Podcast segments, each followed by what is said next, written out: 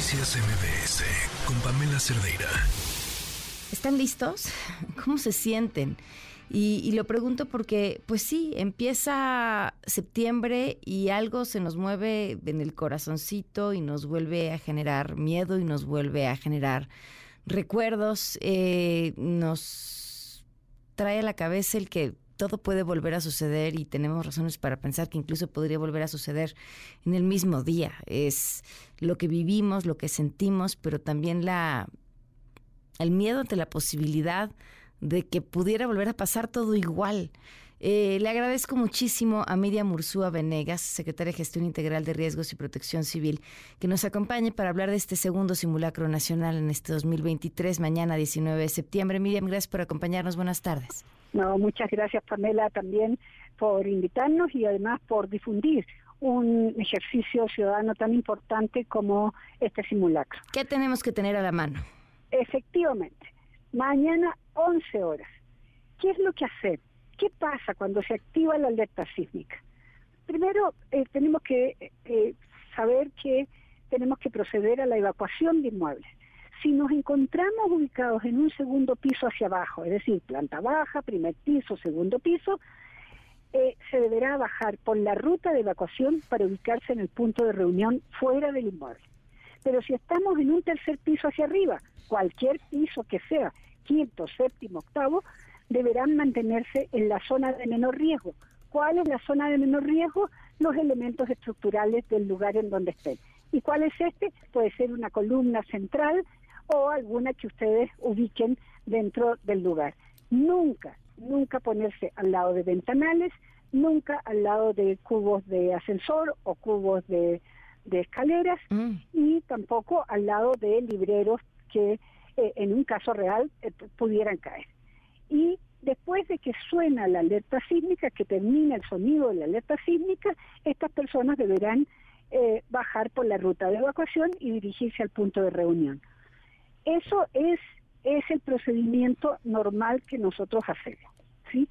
Eh, ahora, este, este eh, simulacro, para este simulacro nosotros definimos una hipótesis de sismo fuerte, una hipótesis de sismo de magnitud 8, con epicentro en Acapulco y con una profundidad de 8 kilómetros, es decir, muy superficial.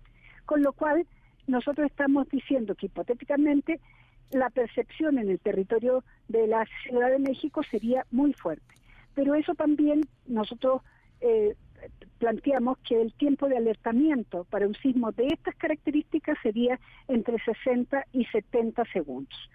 Como tú sabes, estos simulacros son un ejercicio fundamental para poner en práctica los protocolos de actuación, pero también para seguir impulsando la cultura de la prevención. En la medida en que las personas saben lo que tienen que hacer, pues tienen menos miedo.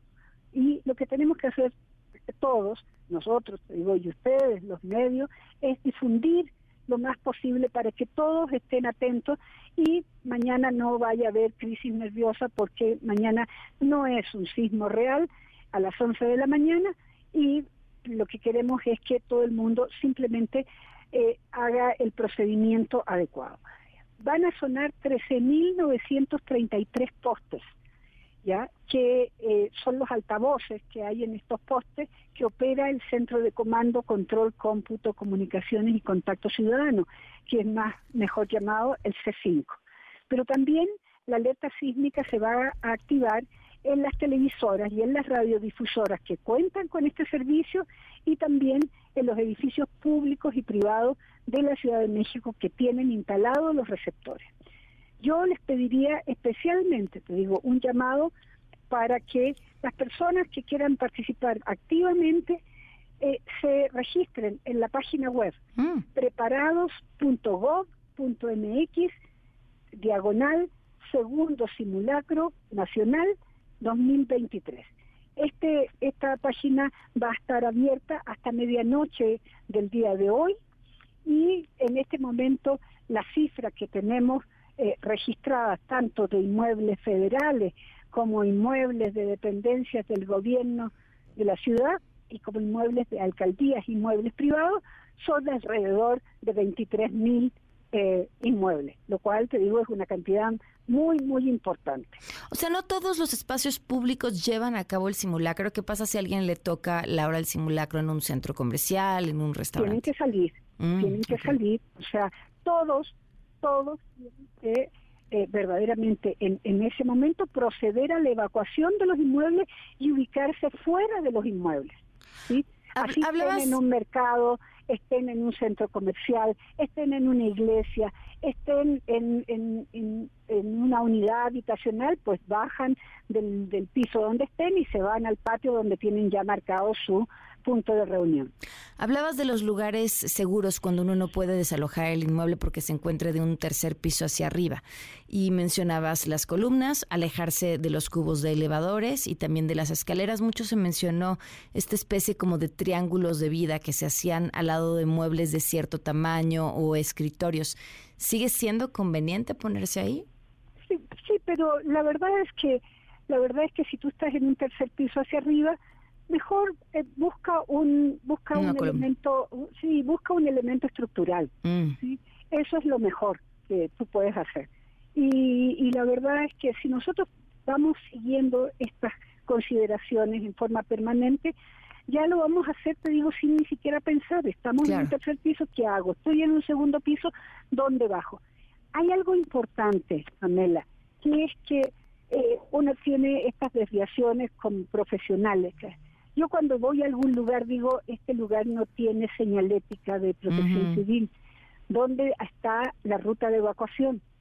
¿Dónde está marcado el punto de reunión fuera del inmueble?